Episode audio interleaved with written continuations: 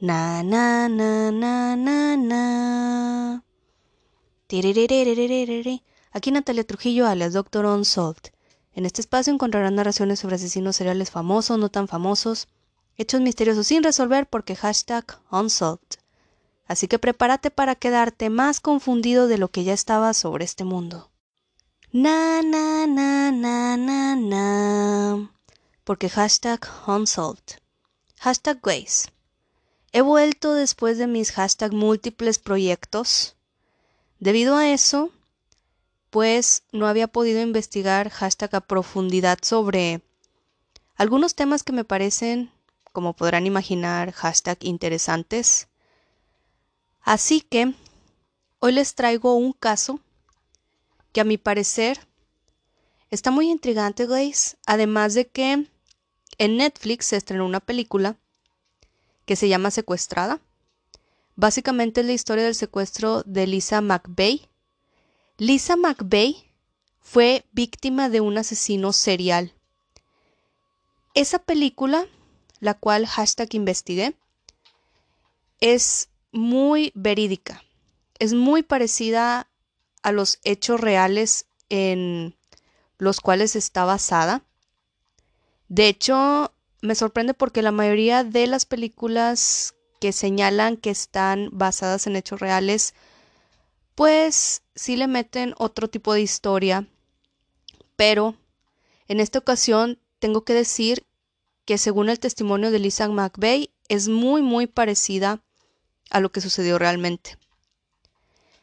Como les platico, esta película se acaba de estrenar en Netflix, está muy buena, no dura tanto, dura como una hora y media y es acerca del secuestro de esta víctima. Y lo interesante aquí es todo el proceso que sucedió. Así que, guys, para este fin de semana les recomiendo esa película y algunos otros documentales que posteriormente en este podcast mencionaré. Así que, guys, el día de hoy les traigo la historia del asesino serial Bobby Joy Long para que, como les platico, este fin de semana vean esta película, la cual está relacionada a una de las víctimas de este asesino de los años 80, como se podrán imaginar. Bobby Joy Long nace el 14 de octubre de 1953 en Virginia. Fue una época, güeyes, en la cual él comete sus crímenes, digamos que muy común. En los 80s y 90s y 70s hubieron muchos asesinos que ahora son, digamos que icónicos en el aspecto del tema de asesino serial.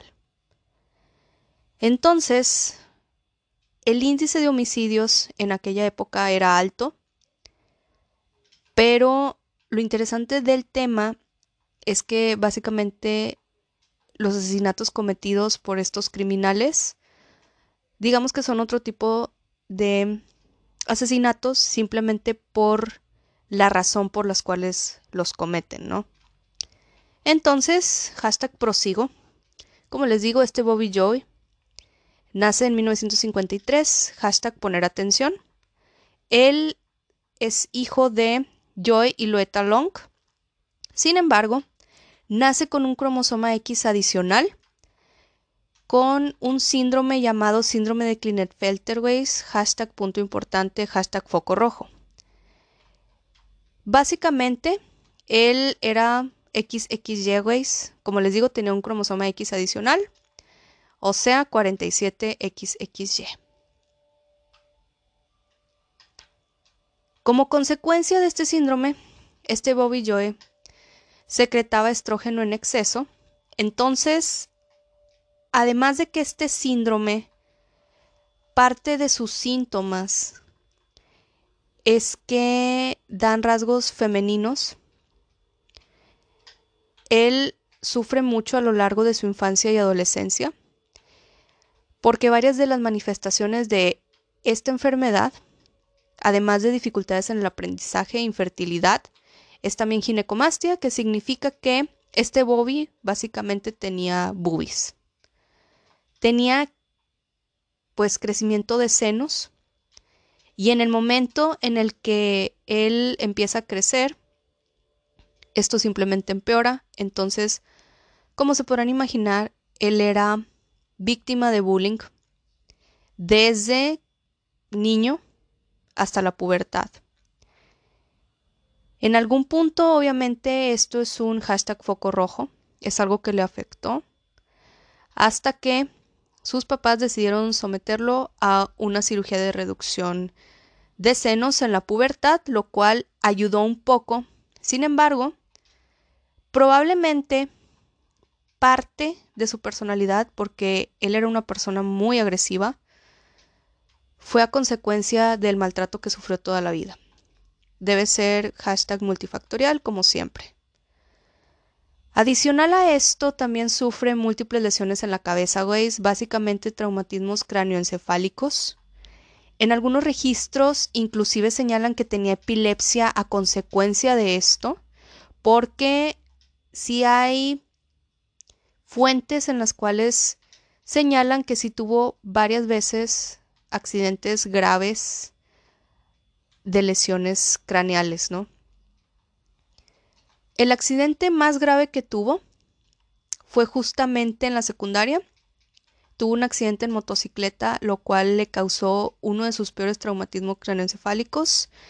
Y según testimonios de familiares y de su novia de aquel entonces, que básicamente era en los años 70, empezó con algunas secuelas y se volvió más agresivo, hashtag poner atención. Como ya hemos visto en biografías anteriores, un punto en común de los asesinos seriales muchas veces son traumas craneoencefálicos. En este caso, digamos que hashtag sí cumple, o al menos es una característica en común que tiene. Otra característica, es que la neta lo he notado, es que muchos asesinos seriales por alguna razón también eran scouts. Y de hecho, hasta ya grandes son como líderes de scout o hashtag algún pedo así. Eso la neta también me llama la atención. Por ejemplo, uno de los asesinos seriales, el BTK, también fue scout. En este caso, Bobby aparentemente no fue, pero es algo que he visto en varias historias de estos criminales. Y bueno, hashtag foco rojo. Según algunos registros, él tenía una relación disfuncional y extraña con su madre. De hecho, él durmió en su cama hasta que fue adolescente, ¿veis? No hay datos claros sobre si tenían relaciones o algo así, pero sí tenía, pues sí, güey, una relación anormal con ella. En aquel entonces su mamá tenía múltiples novios casuales. Y de hecho algunas fuentes señalan que esos novios de alguna manera también abusaron de Bobby. No estoy 100% segura de este dato, son algunos datos recolectados. Y esto es porque a pesar de que desde la infancia él durmió con su mamá en la misma cama, hasta la pubertad ya grande, adolescente, Sí puede ser que hayan abusado de él, ya que su mamá era muy cambiante y en algún punto empezó a tener novio tras novio, entonces esto también le molestaba a Bobby, sentía ciertos celos, por lo cual, como les platico, tenía esta relación anormal con ella. Y bueno, aún así, posterior a su cirugía de senos, él empieza a tener novia en los años 70 esta Cindy Brown, a pesar de que Bobby era una persona totalmente agresiva, se casa con ella y tiene dos hijos con esta Cindy. Sin embargo, en algún punto, Cindy sí llega a mencionar y a dar testimonio con la policía de que Bobby sí era una persona agresiva, que en algún punto intentó amenazarla, o más bien la amenazó. Además de que en una de sus tantas peleas, este Bobby la agarró de la cabeza y la golpeó contra la televisión. Fue uno de los golpes más graves que tuvo Cindy y de los cuales hashtag fue el colmo para ella. Y bueno, como les digo, para Cindy pues fue el colmo este pedo. Y si da algunos testimonios y denuncias a la policía de que realmente Bobby era una persona totalmente hashtag desquiciada y totalmente agresiva. Y bueno, previo a ser asesino serial, este Bobby realmente fue un violador serial. La mayoría de las ocasiones los asesinos seriales empeoran, básicamente porque hashtag aprenden de sus errores. Se dan cuenta de que en cada crimen qué cosa les falta o qué podrían hashtag mejorar. Bobby, además de que empieza como una persona agresiva, empieza como un violador serial.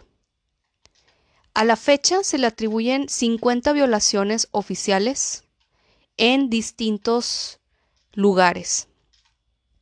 Esto lo hacía a propósito para que no pudieran identificarlo. Sin embargo, tenía un modus operandi especial, hashtag poner atención.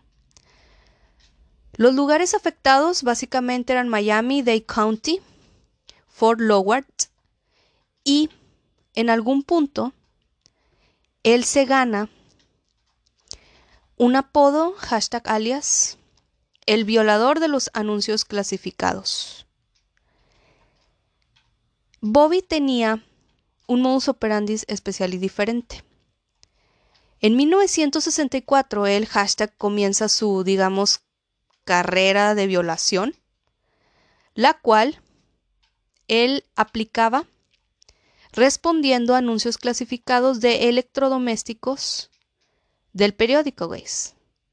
En aquella época, cuando alguien quería vender algo, pues no sé si recuerden que, por ejemplo, cuando alguien quería vender un carro, pues lo ponía en anuncios clasificados en el periódico. Este Bobby lo que hacía era checar justamente esas ventas y si por pura casualidad llegaba a la casa del vendedor y se daba cuenta que era una mujer sola, la violaba. Para esto Bobby tenía esa afinidad por vigilar siempre antes. Hashtag es una característica de los asesinos seriales por lo general, sobre todo de los organizados, porque hay unos que no son organizados. En este caso, él, si se percataba de que habían más personas, trataba de evitar esa casa.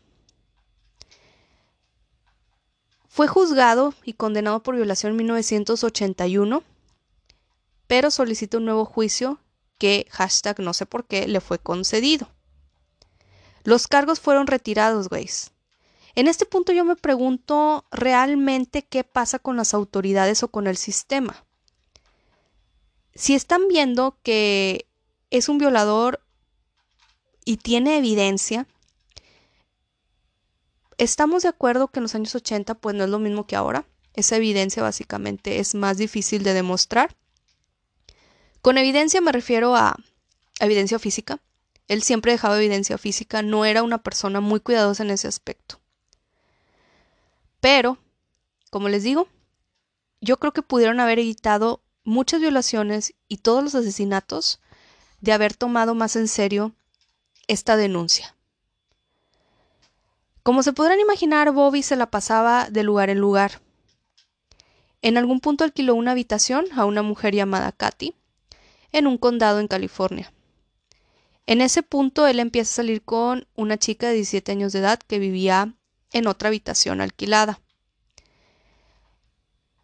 En ese punto, Bobby empieza a contactar mujeres a través del Penny Saver. El Penny Saver era un periódico que anunciaba artículos en venta. Como les digo, su modus operandi principal cuando inicia como violador es responder esos anuncios clasificados. sacaba su kit de violación, robaba, violaba a las mujeres y muchos de estos crímenes no fueron procesados porque hashtag A pesar de esto, en los años 80 este Bobby sí estaba, digamos que en un periodo de aprobación, sí estaba siendo vigilado y tenían mucho en cuenta las autoridades que él manejaba un Dodge Magnum, hashtag poner atención. La mayoría de sus víctimas eran trabajadoras sexuales. Él asistía bastante a buscar prostitutas y también a bares solo. Le gustaba atraer mujeres solas.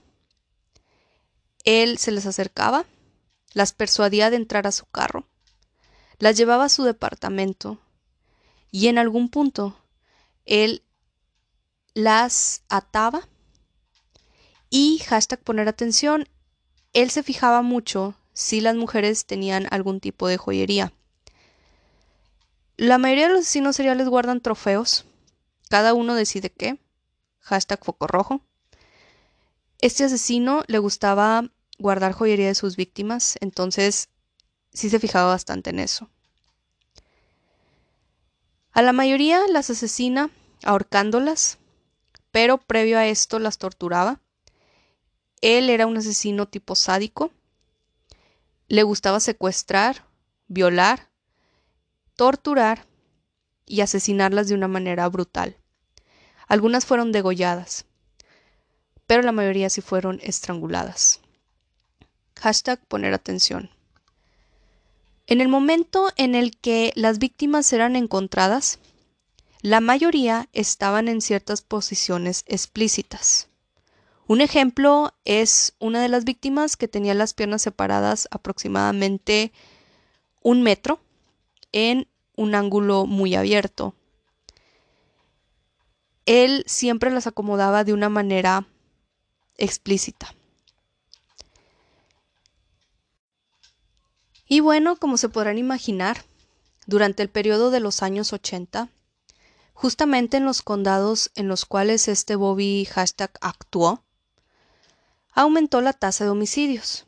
De hecho, se tenía en promedio que eran unos 35 homicidios por año en los años 80. Estamos también hablando de que, como les platico en esa época, también estaba actuando Ted Bundy, estaba actuando John Gacy. Entonces, realmente fue una época de asesinos seriales en los cuales la tasa de homicidios incrementó de manera general. Y esto también fue difícil para la autoridad y el sistema, debido a que realmente no sabían a qué asesino serial atribuir las víctimas. Obviamente en este caso, por ejemplo, Bobby tenía un modus operandi muy diferente. Entonces, sabían que era un violador serial que estaba en varios condados, pero por el tiempo y por la falta de tecnología también, no pudieron identificarlo y mucho menos relacionarlo a que también era un asesino serial o que posteriormente se convertiría en un asesino serial. Entonces, él, en los años 80, aproximadamente en un periodo de ocho meses, se dedica a ser asesino serial con el método en aquella época único de atar, violar y matar a sus víctimas. Hashtag poner atención. Posteriormente iba a surgir otro asesino serial que, como les he platicado, el BTK. Él va a atar, asesinar a sus víctimas y a estrangular. Eran muy parecidos, sin embargo, fue uno antes del otro. Y otra variante es que, como les he platicado, este Bobby dejaba a las víctimas en posturas explícitas. En esta época, la tasa de homicidio sube aproximadamente a un asesinato cada dos semanas, güey. O sea, imagínense. Aparte de que estos asesinatos eran totalmente brutales, dejaba hecha trizas a las víctimas. Las autoridades realmente, y esto se puede ver en la película, güey, que les digo que hashtag la vuelvo a recomendar, se puede ver que batallaron mucho en el proceso para realmente encontrarlo. La primera víctima de Bobby Joy fue encontrada en mayo de 1984. Era Artis Anwick. Ella es la primera mujer asesinada por Long oficialmente descubierta. Fue encontrada de manera explícita en una postura extraña. Ella fue estrangulada y torturada. Ahora, lo triste de estas situaciones es que él cometió oficialmente 10 asesinatos, de los cuales está corroborado y comprobado. Sin embargo, hay diferentes tipos de asesinos. Hay unos que les gusta presumir e incluso inventan crímenes. Hashtag Henry Lee Lucas, por ejemplo, se atribuyó básicamente 200 asesinatos que de hecho solo tiene comprobado uno. Y también hay otros asesinos que me parece a mí, pues, pensar que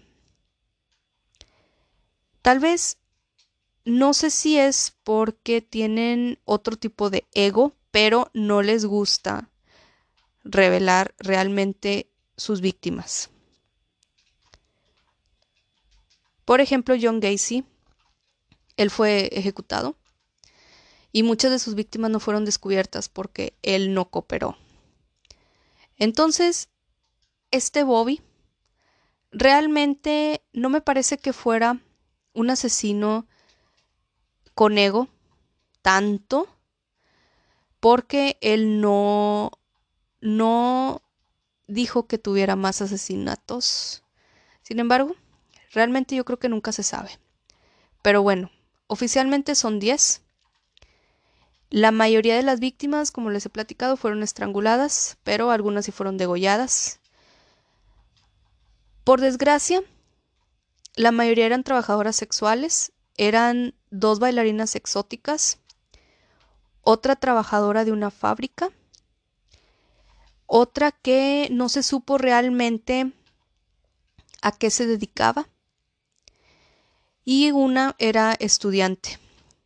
Sus víctimas se encontraban en edades entre los 20 y 28 años, con algunas excepciones que eran menores de edad.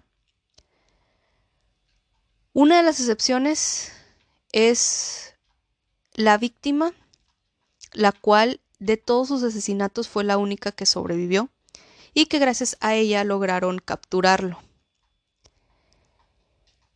Como les digo, él en algún punto de los años 80 sí estuvo en libertad condicional, sí estaba siendo vigilado.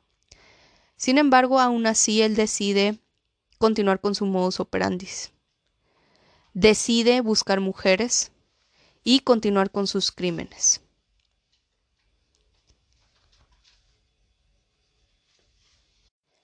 Para saber un poco del contexto, no nada más de hashtag la biografía de Bobby Joy, también tengo que hablarles de Lisa McVeigh, que es la única sobreviviente de los asesinatos de Bobby Joy.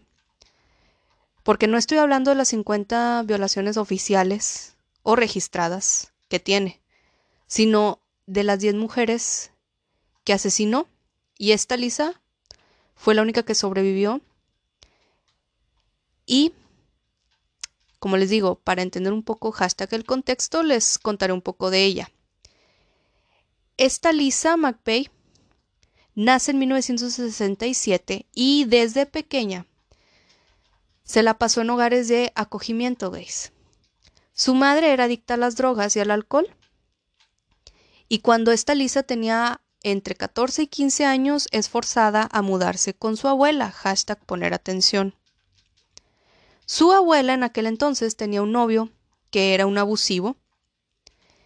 Esta Lisa todos los días era abusada sexualmente por el novio de su abuela. Para esto, tanto la madre como la abuela sabían al respecto, pero nadie le creía. Lisa es una superviviente, es una persona que sufrió mucho en su infancia, hashtag poner atención, pero debido a todo lo que sucede, me parece que gracias a eso pudo sobrevivir el evento que sufrió con Bobby. Ella señala que el novio de su abuela solía ponerle una pistola en la cabeza cada vez que abusaba de ella. Ese tipo de situaciones y ese mal ambiente al cual ella estaba acostumbrada, creo que le ayudó de alguna manera. De hecho, ella misma señala que esa mala situación que vivía diariamente, porque, güey, imagínense que no solamente era violada, también era amenazada y mientras era violada tenía una pistola en la cabeza. Y todo esto frente a su abuela, güey. Además de que entre los 14 y 15 años vive con ella, era forzada a trabajar, no le daban educación y además de esto, le quitaban todo su dinero. Al no ser escuchada ni por su madre, ni por su abuela, ni por nadie, justamente la noche previa a su secuestro, hashtag poner atención, estaba escribiendo una nota de suicidio. Lisa ya no veía otra salida, no recibía ayuda, nadie le creía a y realmente en este punto me acordé mucho del documental Inconcebible. Si no lo han visto, también está basado en hechos reales y está muy bueno. Está en Netflix y la neta es que da un coraje verlo y es parecida a esta historia, güey. Si han visto esa docuserie, esta historia también les va a parecer igual de indignante en algún punto. Sin embargo, tiene más la historia que contar. Esta Lisa trabajaba en Krispy Kreme. De hecho, le gustaba mucho su trabajo a pesar de todo, a pesar de que era maltratada en su casa diariamente.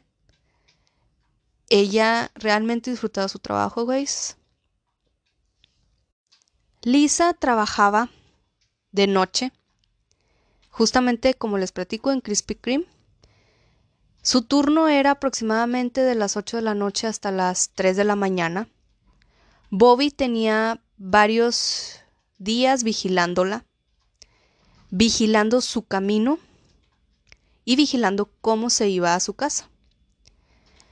Hasta que el 3 de noviembre de 1984, aproximadamente a las 3 a.m., Lisa fue secuestrada de su bicicleta cuando se dirigía a casa de su abuela después del trabajo, ¿veis?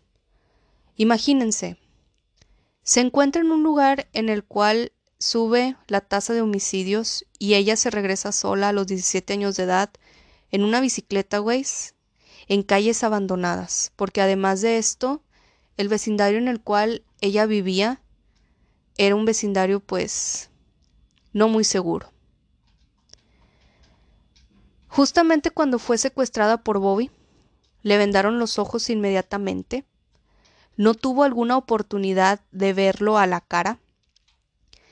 La retiene a pistola, la viola en el auto y la tortura aproximadamente durante 26 horas. Ella estuvo en cautiverio y la intención de Bobby era simplemente lo de siempre, ahorcarla violarla, torturarla y matarla. Pero Lisa se da cuenta que Bobby tiene una mente infantil y le ofrece ser hashtag su novia secreta. De alguna manera, Lisa empieza a jugar con él mentalmente. Le dice que es la única que cuida a su hashtag papá enfermo. Lo toca de la cara y le empieza a decir que es un hombre muy atractivo. Este Bobby le señalaba que todas las mujeres merecían morir y sufrir, sobre todo las prostitutas. Bobby Joy tenía un odio especial por las trabajadoras sexuales.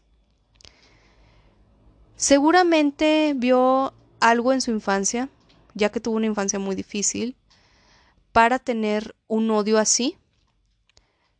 Sin embargo, el bullying, por ejemplo, que recibía por su enfermedad era tanto de hombres como de mujeres, entonces me parece que debía tener un odio general, pero él lo tenía dirigido específicamente a mujeres.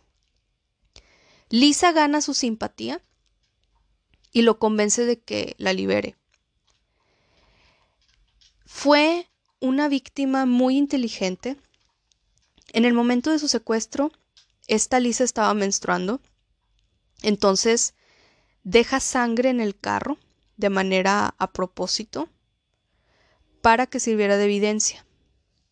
Además de esto, esta Lisa, que realmente era una persona bastante inteligente, güey, deja huellas dactilares en el baño, en todo el baño. Ella señala que dejó toda esa evidencia por si en algún punto no sobrevivía a Bobby Joy. Adicional a esto, a que llenó todo el baño con sus huellas dactilares, el carro de este Bobby tenía una palabra escrita Magnum, la cual Lisa alcanza a visualizar. Además, de que el carro de Bobby, el Dodge, tenía asientos de color rojo. Todas las escenas de crimen de este Bobby tenían evidencia suficiente tanto para localizar el carro como para identificarlo a él. Todas las escenas tenían fibras rojas. Estas fibras fueron guardadas pero la policía en algún punto no tenía con qué compararlas. También, vuelvo a lo mismo, era la falta de tecnología. Cuando Lisa fue llevada al departamento en el cual Bobby la tenía, también cuenta los escalones. Contó aproximadamente 22 escalones para llegar al departamento. Ella intentaba poner atención en todo momento. Al ganar su simpatía, este Bobby la deja en un lugar muy, muy lejano y le indica que tiene que mantener la venda en los ojos durante cinco minutos mientras él se escapa. Esta Lisa atiende la orden, inmediatamente llega a su casa, en la cual hashtag tristemente es golpeada e interrogada aproximadamente durante cinco horas por su abuela y el novio abusivo de su abuela. Ellos no le creyeron absolutamente nada de su paradero. No creían que realmente había sido secuestrada, Grace. Pero esta Lisa siempre fue constante con su testimonio, nunca se echó para atrás y decide ir con la policía, aún así siendo menor de edad. Hashtag poner atención. En el momento en el cual ella acude a la policía, pasa exactamente lo mismo. Las autoridades no creían que esta Lisa fuera tan lista como para dejar evidencia, además de que básicamente hashtag cabeza fría, o sea, ¿cómo es posible que siendo secuestrada se ponga a contar los escalones del el departamento al cual ella fue llevada. Sin embargo, a mi parecer, debido a todo lo que había sufrido previamente, debido a todo el abuso, tuvo esa frialdad que gracias a eso pudo sobrevivir. Además de que casualmente la noche anterior pensaba suicidarse, se da cuenta en este terrible evento que deseaba sobrevivir. Y gracias a eso, y a su inteligencia, y a su fortaleza, pudo sobrevivir. Y aún así, de no haber sido el caso, ella siempre señaló a las autoridades que iba a dejar evidencia por lo mismo. Gracias a sus testimonios y a los detalles que ella ofrece, la policía localiza a Bobby Previo a esto, inician una operación de vigilancia y este Bobby empieza básicamente a ser no solamente vigilado, sino también de alguna manera empieza a ser capturado. El 16 de noviembre de 1984, Bobby es arrestado cerca de un cine. Inicialmente es condenado por el secuestro y violación de Lisa McVeigh, que fue el primer caso por el cual él es condenado en el momento. Bobby sí confiesa que secuestra a Lisa y que la tiene en cautiverio 26 horas mientras la tortura y la viola. También da testimonio de que hashtag la libera porque Lisa era una persona diferente a las demás. Me parece que fue mucho más cruel con las trabajadoras sexuales. Como Lisa no era una trabajadora sexual, creo que por lo mismo la libera y por lo mismo siente esa empatía con ella. Bobby en algún punto de su vida al principio fue una víctima, pero se vuelve peor. Gracias a ese testimonio y a su confesión es cuando empiezan a conectar que justamente el violador de los anuncios clasificados era el mismo que el asesino serial, Bobby. Se tardaron en hacer esta conexión porque desgraciadamente la mayoría de las víctimas de Bobby Joy eran personas que casi no eran buscadas. De hecho, la mayoría de los cadáveres y víctimas que fueron encontradas fueron encontradas en estado de descomposición meses después. Muchas veces no identificadas al principio. Se quedaban como Jane Doe hasta que lograban ser identificadas, güeyes. Realmente esto es terrible porque, como les digo, son personas no buscadas y eso también alentó mucho todo este proceso para capturarlo. Por eso mismo, también elegía a víctimas de ese tipo.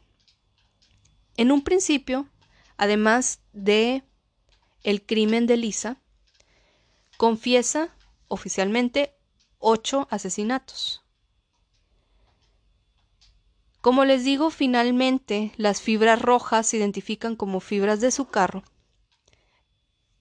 y casualmente estaba en todas las escenas del crimen.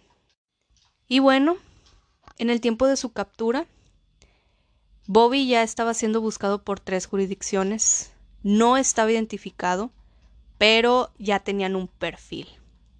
Había la suficiente evidencia, güey, no nada más estaban las fibras rojas, estaba ropa de las víctimas, semen, marcas de ligadura y cuerdas que justamente tenían su auto, que también eran encontradas en las escenas del crimen. Cuando este Bobby fue interrogado por la policía acerca de los asesinatos, él simplemente señaló No voy a contestar eso. Desde que entraron en esta habitación, la situación cambió. Creo que necesito un abogado. Hashtag qué inteligente, güey. Tenía suficiente evidencia simplemente para ser condenado, como les estoy platicando, a pesar de que en aquella época era mucho más difícil por la falta de tecnología, pero ya era evidencia, digamos que hashtag muy obvia. Uno de los condados en los cuales él digamos que actuó, fue Hillsborough y fue uno de los primeros en confrontar a este Bobby con la evidencia marcada. Él fue condenado en un principio por ocho homicidios de manera oficial, tiene diez a su haber, más las cincuenta violaciones, así como el secuestro y violación de Lisa McVeigh.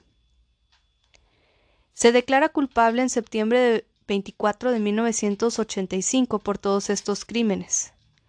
En aquel entonces recibe aproximadamente 28 sentencias de cadena perpetua y recibió dos sentencias de muerte por los asesinatos de Michelle Denise Smith y Virginia Johnson. Las sentencias son diferentes, güey, debido a que los asesinatos fueron en diferentes condados. Y también fue condenado por cargos de agresión sexual, como hashtag se podrán imaginar.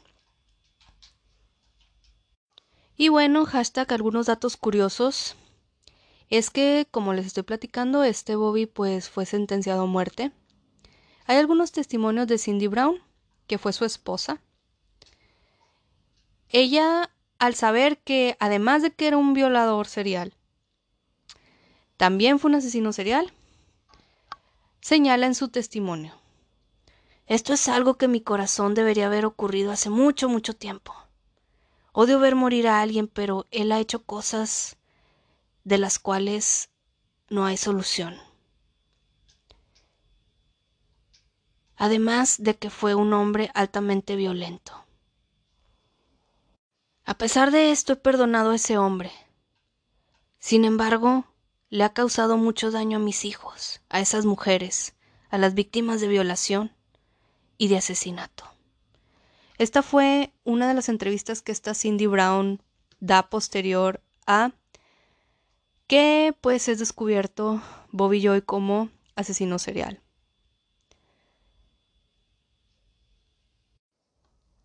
Después de 30 años de estar en el corredor de la muerte, el 23 de abril del 2019, el gobernador de Florida, Ron DeSantis, firma la sentencia de muerte de Long. Esta hashtag poner atención es la primera sentencia de muerte firmada por DeSantis desde que asumió su cargo en el 2019. Long tuvo varias apelaciones, pero fueron rechazadas porque hashtag razones obvias. Fue ejecutado por inyección letal el 23 de mayo del 2019, güey. Sin embargo, su otra sentencia de muerte era en la silla eléctrica.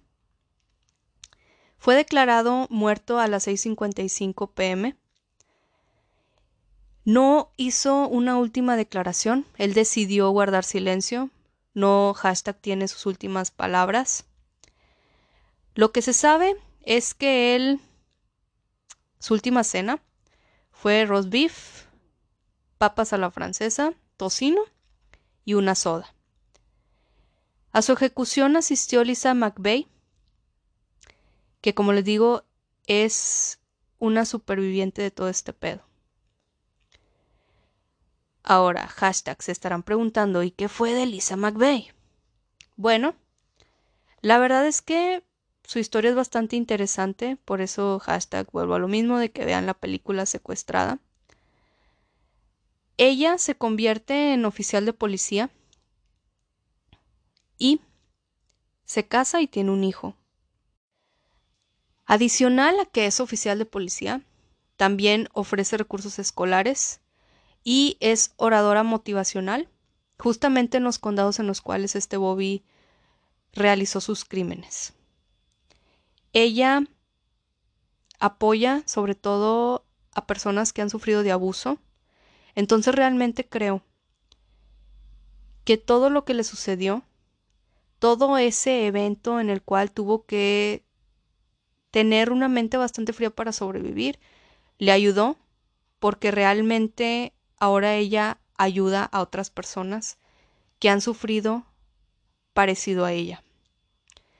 Entonces, güeyes, hashtag, esta historia tiene, digamos, que una buena moraleja. En el caso de la historia de Lisa McPay. Así que, güeyes, básicamente esa es la historia de uno de los asesinos seriales de los años 80, Bobby Joe Long, de una de sus víctimas y de cómo, gracias a los detalles que ella ofrece, pudieron básicamente capturarlo. Así que vean la película y también, guys, la neta es que hay varias recomendaciones en Netflix. Obviamente, Archivo 81 lo recomiendo altamente. Está muy buena esa docuserie. Otra es El estafador de Tinder, guys. Está hashtag buenísima. Y de la mano, acaban de estrenar Inventando a Ana, que es algo parecido, pero La neta es que yo cuando vi el documental de El estafador de Tinder me quedé pensando en cómo el sistema realmente está muy mal. Así que, güey, este fin de semana, hashtag poner atención, hashtag foco rojo. Vean mis recomendaciones si están aburridos. Realmente están buenas. Otra película que vi es La maldición del tercer piso. Esa película realmente no me parece que es para todos. Está entretenida y diferente y también creo que hashtag da una buena lección. Está palomera, así que no dura tanto. Y si están aburridos también la recomiendo. Otra, digamos que serie, es La Feria. Esa serie es española y a mi parecer inicia muy bien. Inicia como una historia de secta con suicidios masivos. A mí esas historias me parecen muy interesantes, pero les tengo que platicar que esta serie tiene algunos, pues sí, digamos que algunas características sobrenaturales, meten lo sobrenatural. Yo la neta soy más de thrillers y todo ese pedo, más que de sobrenatural, pero también se me hace un poco tediosa esta serie, pero si quieren ver algo entre sectas y sobrenatural, también está recomendable. No está tan buena como hashtag archivo 81 a mi parecer, o como esta película que les digo, pero sí la recomiendo. Y otra película que ya vi hace tiempo y también está en Netflix, no tiene mucho tiempo ahí, es El asesino de los nudos. Esa película, güey, no la toman como que esté basada en hechos reales, pero es súper obvio que utilizaron a BTK, el asesino serial, como base para esa película. Y la neta es que tiene como que un mensaje muy diferente a mi parecer. Tampoco dura tanto, dura como una hora y media. Me pareció muy buena, a mí sí, sí me gustó. Este, entonces también, también se lo recomiendo bastante. Y bueno, guys, este es el podcast del día de hoy en mi hashtag regreso. Espero poder grabar mucho más seguido porque tengo algunos temas hashtag pendientes, pero debido a que estos meses tuve algunos proyectos y la neta es que me gusta hacer los podcasts bien investigados, me gusta ver los detalles. Y bueno, Gracias por seguirme escuchando. Cuídense y todo ese pedo. Y recuerden, güeyes, porque hashtag unsolved.